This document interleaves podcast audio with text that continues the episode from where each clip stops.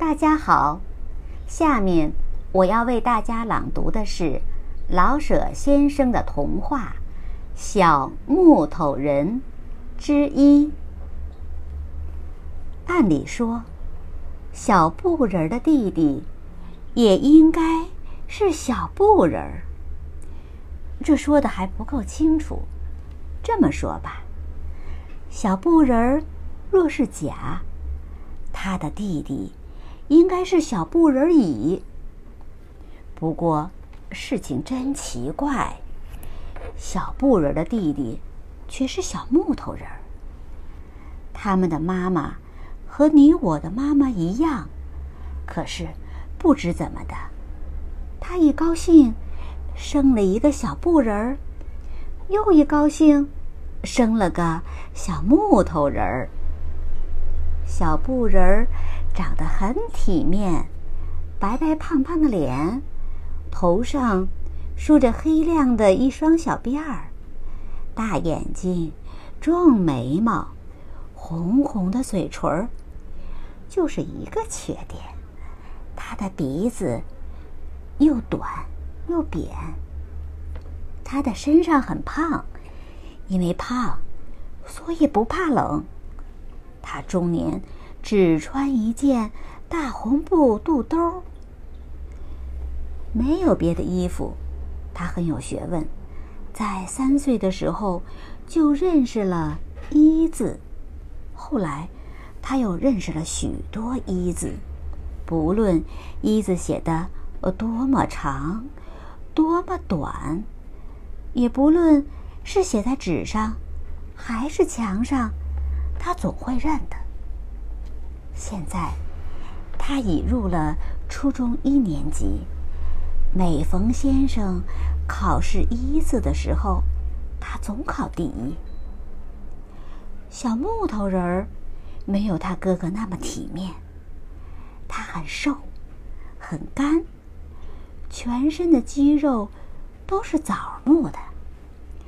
他打扮的可是挺漂亮，一身木头童子军服，手戴木头手套，足蹬木头鞋子，手中老拿着一根木棒。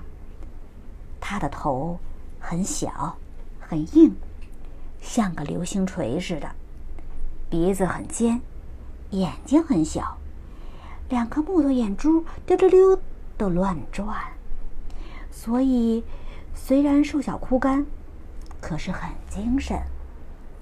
哦，忘记报告一件重要的事情。你以为小木头人的木头衣服也像小布人的红兜布一样，弄脏了便脱下来，求妈妈给他洗一洗吧？那一点儿也不对。小木头人的衣服不用肥皂和热水去洗，而用刨子刨。他的衣服一年刨四次：春天一次，夏天一次，秋天一次，冬天一次，一共四次。刨完了，妈妈给他刷一道漆。春天刷绿的，夏天刷白的，秋天刷黄的，冬天刷黑的。四季四个颜色。他最怕换季，因为上了油漆以后，他至少有三天必须在胸前挂一个纸条，上写“油漆未干”。假若不是这样，万一别人一挨着他，便粘在了一块儿，半天也分不开。小布人儿和小木头人儿都是好孩子，不过比较起来嘛，小木头人儿比小布人儿要调皮淘气些。小布人差不多。没落过泪，因为把布脸哭湿，还得去烘干，相当的麻烦。因此，他永远不惹妈妈生气，也不和别的孩子打架，省得哭湿了脸。小木头人可就不然了，他非常的勇敢，一点儿也不怕打架。一来，他的身上硬，不怕打；二来呀，他若是生气落泪，那就更好玩儿。他的眼泪都是圆圆的小木球，捡起来可以当弹弓的弹子用。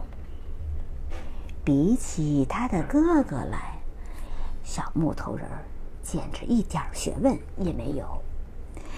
他连一个“一”字儿也不认识。他并非不聪明，可就是不用功。